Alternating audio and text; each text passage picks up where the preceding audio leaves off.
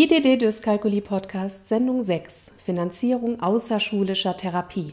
Hallo, ich begrüße Sie ganz herzlich zur sechsten Folge des IDD Dyskalkulie Podcasts. Wir sind beim letzten Mal stehen geblieben bei der Finanzierung der Dyskalkulietherapie, einem ganz wichtigen Thema, denn die Therapiekosten sind nicht unerheblich und werden von den Krankenkassen leider nicht übernommen.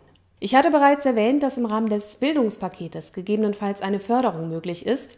Das Bildungspaket gilt aber nur für einkommensschwache Familien, die eine staatliche finanzielle Unterstützung bereits bekommen, wie Arbeitslosengeld, Sozialhilfe oder ähnliches, oder die nachgewiesenermaßen ein sehr geringes Haushaltseinkommen erzielen.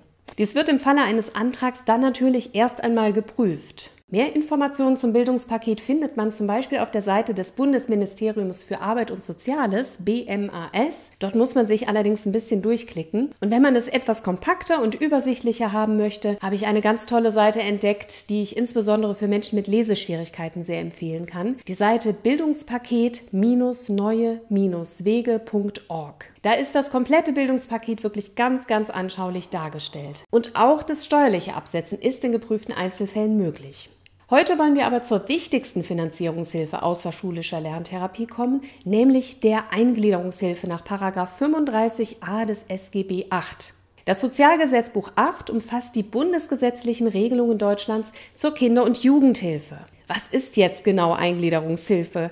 Fangen wir mal bei dem Begriff Eingliederung oder auch Integration an. Das ist ein Begriff, den kennen Sie wahrscheinlich im Zusammenhang mit Behinderungen, der taucht da sehr häufig auf, aber er ist, wie wir gleich sehen werden, auch im Bereich der Lernstörungen entscheidend. Ich weiß, dass sich einige mit dem Behinderungsbegriff im Zusammenhang mit Dyskalkulie ein wenig schwer tun. Aber eine Behinderung meint eigentlich nichts anderes als eine dauerhafte gravierende Beeinträchtigung einer ganz bestimmten Funktion, die zur Folge hat, dass ich im Alltag Unterstützung benötige. Und das ist bei einer Dyskalkulie so. Wenn ich eine Dyskalkulie habe, dann schränkt mich das gravierend ein und behindert mich dabei, im Alltag ganz normale Dinge umzusetzen. Zum Beispiel habe ich dann große Probleme, am Mathe, Physik oder Chemieunterricht teilzuhaben. Und mir fällt es schwer, mir neues Wissen anzueignen, da mir das Grundlagenwissen fehlt. Ganz oft kommt es vor, dass ein Kind mit Dyskalkulie einen Schulabschluss macht, der eigentlich gar nicht seiner Grundintelligenz entspricht. Oder auch die Schule sogar aufgrund der vielen Misserfolgserlebnisse vorzeitig abbricht. Und auch in der Berufsausbildung sind selbst bei handwerklichen Berufen häufig mathematische Kenntnisse gefordert, woran man so erstmal gar nicht denkt, die aber dann mit einer Dyskalkulie eine ganz große Hürde darstellen. Die Dyskalkulie wirkt sich aber nicht nur auf Schule und Ausbildung aus, sondern auch im Alltag sehen wir häufig gravierende Probleme. Ich habe mit einer Dyskalkulie zum Beispiel Schwierigkeiten, Zeiten oder Entfernungen richtig einzuschätzen. Zum Beispiel, wie viel Zeit benötige ich bis zum Bahnhof? Schaffe ich es pünktlich? Ist der Weg zu Fuß zu meistern oder sollte ich besser das Auto nehmen? Mir fällt es vielleicht auch schwer, Mengen einzuschätzen oder zu errechnen. Wie lange reicht mein Benzin noch? Oder welche Zutatenmenge brauche ich, wenn ich meine Lieblingssuppe am Geburtstag für 20 Leute kochen möchte? Wie viel Farbe oder Tapete muss ich kaufen, damit es für mein Vorhaben ausreicht? Eventuell kann ich beim Umzug meine Wohnung gar nicht zuverlässig ausmessen, um passende Möbel zu bestellen und so weiter. Und auch meine Rechnungen vom Einkauf oder von Handwerkern auf ihre Richtigkeit zu kontrollieren, ist nicht ohne Hilfe möglich. Überhaupt ist der Umgang mit Geld ein ganz großes Thema bei Dyskalkulie. Es liegt also bereits alleine mit der Dyskalkulie eine Beeinträchtigung vor, die dazu führen kann und sehr häufig auch dazu führt, dass die Teilhabe am gesellschaftlichen Leben deutlich eingeschränkt ist. Das bedeutet, bei einer Dyskalkulie benötige ich für ganz alltägliche Dinge Unterstützung, um diese so meistern zu können, wie jemand ohne diese Beeinträchtigung das kann.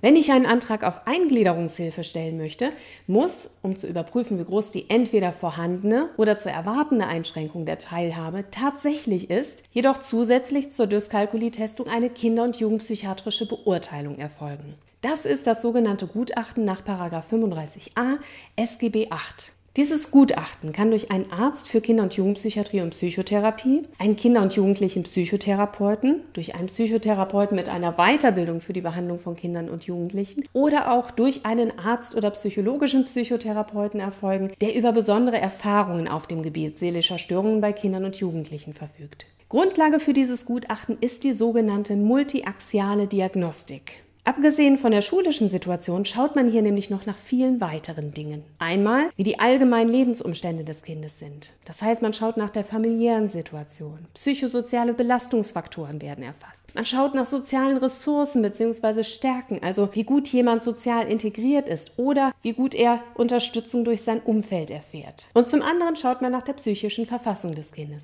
Zeigt es vermehrt Schul- oder Prüfungsangst, soziale Ängste oder zieht es sich aus seinem sozialen Umfeld zurück? Verweigert es vielleicht den Schulbesuch oder sind gegebenenfalls sogar depressive Tendenzen sichtbar? Vielleicht sogar Selbstmordgedanken? Oder zeigt sich ein erhöhtes aggressives Verhalten? Es wird auch erfasst, ob und in welchem Umfang psychosomatische Beschwerden vorhanden sind, wie zum Beispiel Bauchschmerzen, Kopfschmerzen, Herzrasen, Erbrechen, Schlafstörungen, Einnässen und, und, und. Und es wird geguckt, ob andere körperliche Grunderkrankungen vorliegen, die die Situation beeinflussen. Bei allen Auffälligkeiten wird gleichzeitig beurteilt, wie schwerwiegend diese sind und ob sie in einem direkten Zusammenhang zu der Teilleistungsproblematik stehen. Letztlich wird im Rahmen des Gutachtens dann entschieden, ob das Ausmaß der Belastungsfaktoren so groß und die vorhandenen Ressourcen so gering sind, dass eine nachhaltige Beeinträchtigung in mindestens einem Lebensbereich bereits gegeben ist oder in naher Zukunft höchstwahrscheinlich ist. Und genau das wird in der abschließenden Stellungnahme am Ende des Gutachtens dann zusammengefasst. Die Art und Schwere der vorhandenen oder zu erwartenden seelischen Behinderung wird definiert und es wird offengelegt, inwiefern hierdurch die soziale Integration gefährdet ist. Dazu heißt es im SGB VIII wörtlich, Kinder und Jugendliche haben Anspruch auf Eingliederungshilfe, wenn ihre seelische Gesundheit mit hoher Wahrscheinlichkeit länger als sechs Monate von dem für ihr Lebensalter typischen Zustand abweicht und daher ihre Teilhabe am Leben in der Gesellschaft beeinträchtigt ist oder eine solche Beeinträchtigung zu erwarten ist von einer seelischen Behinderung bedroht. Im Sinne dieses Buches, so heißt es, sind Kinder oder Jugendliche, bei denen eine Beeinträchtigung ihrer Teilhabe am Leben in der Gesellschaft nach fachlicher Erkenntnis mit hoher Wahrscheinlichkeit zu erwarten ist. Eingliederungshilfe ist zusammengefasst also eine gesetzlich geregelte Hilfeleistung, die die Teilhabe am gesellschaftlichen und sozialen Leben sichern soll. Und diese Hilfeleistung muss beim örtlichen Jugendamt beantragt werden. Das Jugendamt erstellt hierzu dann einen Hilfeplan, der sich am 35a-Gutachten orientiert. Und konkret kann die Hilfeleistung ganz unterschiedlich aussehen. Sie kann zum Beispiel eine ambulante oder eine teil- oder vollstationäre Behandlung umfassen. Sie kann in Form einer Bezuschussung oder Kostenübernahme von therapeutischen Leistungen erfolgen. Es können aber auch andere Unterstützungsleistungen beantragt werden, die dem Betroffenen ermöglichen, seine schulische oder Berufsausbildung zu absolvieren. Das können zum Beispiel spezielle elektronische Hilfen sein. Oder in sehr schweren oder komplexen Fällen kann es auch ein Integrationshelfer sein, der den Schüler oder Auszubildenden während der schulischen oder beruflichen Ausbildung begleitet und betreut. Wenn Sie mehr zum Thema Eingliederungshilfe und Möglichkeiten von Hilfen im Kontext von Teilleistungsstörungen erfahren möchten, können Sie dies beim Jugendamt Ihres Kreisgebietes erfahren. Eine Übersicht sämtlicher Jugendämter finden Sie auf der Internetseite www.kinderinfo.de/jugendämter. Zum Gesetz selbst schauen Sie auf der Internetseite nach www.gesetze-im-internet.de slash sgb-8 slash 35a. Wurde nun eine Eingliederungshilfe zur Finanzierung der Dyskalkulietherapie bewilligt, dann schlägt entweder das Jugendamt Therapeuten vor oder der Betroffene selbst bzw. seine Familie macht Vorschläge, die durch das Jugendamt jedoch geprüft werden. Denn es soll ja sichergestellt sein, dass es eine qualifizierte therapeutische Stelle ist, die dem Kind oder Jugendlichen auch wirklich hilft. Steht der Therapeut fest, dann legen Therapeut und Jugendamt einen Kostensatz für die therapeutischen Leistungen fest, der vom Jugendamt getragen wird. Wie hoch sind denn nun die Kosten für eine Dyskalkulietherapie? In der Regel muss man mit einem Kostenaufwand zwischen 45 und 70 Euro pro Therapiestunde von ca. 45 bis 60 Minuten rechnen. Wenn man das auf den Monat hochrechnet, bei einer Therapiefrequenz von einmal pro Woche sind das zwischen 180 und 200 Euro. Und ziehen wir mal zwei Monate Urlaub oder Krankheit ab, dann sind wir auf das Jahr hochgerechnet schon bei 1800 bis 2800 Euro. Meine Tochter würde sagen, dafür bekommt man ja schon ein Pferd, Mami. Ich bin ja selbst Therapeutin und muss gestehen, dass ich hierbei auch wirklich schlucken muss. Für Eltern, die die Kosten selbst tragen müssen, ist das eine unglaublich hohe finanzielle Belastung. Und auch der zeitliche Aufwand ist nicht zu unterschätzen, denn gut ausgebildete Therapeuten findet man nicht an jeder Ecke, sodass die Betroffenen oft unglaublich lange Fahrzeiten in Kauf nehmen müssen. Aber wenn wir das Ganze in einen größeren Zusammenhang setzen, muss man das tatsächlich pragmatisch sehen. Der Therapeut hilft dem Kind, Jugendlichen oder Erwachsenen ja bei einem ganz entscheidenden Schritt. Er hilft ihm dabei, seine schulische, berufliche und soziale Perspektive zu verbessern. Und ich denke, allein das ist sowohl den finanziellen als auch den zeitlichen Aufwand allemal wert.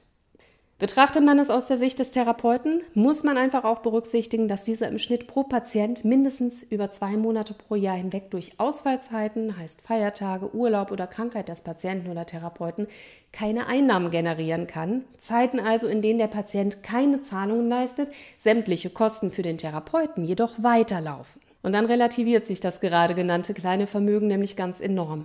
Also, liebe Eltern und Patienten, die bei dem hohen Kostenaufwand die Hände über dem Kopf zusammenschlagen, ich kann aus eigener Erfahrung sagen, dass man mit diesem Beruf nicht reich wird. Aber dennoch würde ich mich immer wieder dafür entscheiden, denn das Bewusstsein, Menschen eine Zukunft bereiten zu können, entschädigt wirklich für alles. Ich mache meinen Beruf unglaublich gerne und ich denke, das kann Ihnen jeder, der mich kennt, auch bestätigen. Und damit wären wir auch schon am Ende dieser Folge. Ich hoffe, ich konnte einige Fragestellungen beantworten, aber sollten Sie Anregungen haben, freue ich mich immer über eine E-Mail an melanie.idd-plus.de oder kontaktieren Sie mich auf Facebook oder Instagram. Sind Sie an einer ausführlichen Beratung interessiert, dann schauen Sie gerne auf meiner Homepage www.idd-plus.de. Ich biete Beratung, schulische Förderung, präventive Förderung im Vorschulbereich und Therapie bei Lese-, Rechtschreib- und Rechenstörungen an. Bis zum nächsten Mal. Herzlich Ihre Melanie Schuster.